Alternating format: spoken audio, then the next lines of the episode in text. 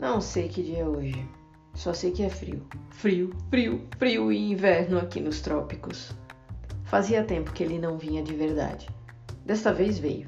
Veio com força, veio rude. Veio para cortar o ar feito manteiga fora da geladeira. Ou melhor, dentro mesmo, porque tá frio.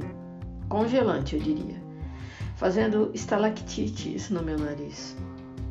Falam tanto em cobertor de orelha, mas eu queria mesmo de nariz. Como ele fica frio. Brrr. Ele e todas as extremidades do meu corpo.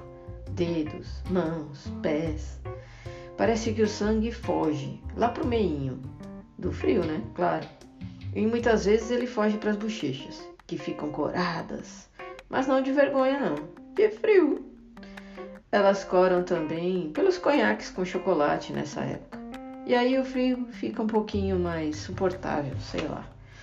E assim vamos contando os dias até que ele se vá. Mas demora. E para quem é dos calores, né, da menopausa, é, a gente até pede que ele venha para aquecer. Desespero de quem gosta de um suor debaixo de 40 graus internos. Enfim, faz parte. Mas o bom mesmo é estar debaixo das cobertas e não precisar sair o peso de layers e layers de edredons e cobertores e lençóis, pesando até na alma. Mas aí quebra-se o encanto com o relógio apitando, avisando que o sonho acabou. Bora, levanta e anda, antagonizando com esta vontade de deixar a inércia agir e permanecer ali, imóvel, que nem lagartixa, para o calor não se ir anda agonizando de tanto frio. Ai, como é complicado se arrastar no banheiro e lavar o rosto. Uh, não, não, não, não. Mas ok, já foi.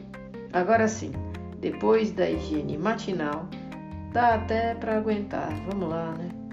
Só mais um pouquinho, somos uns pares de meses e ele se vai para esfriar em outras paragens e aí as lagartixas daqui podem se mover de novo.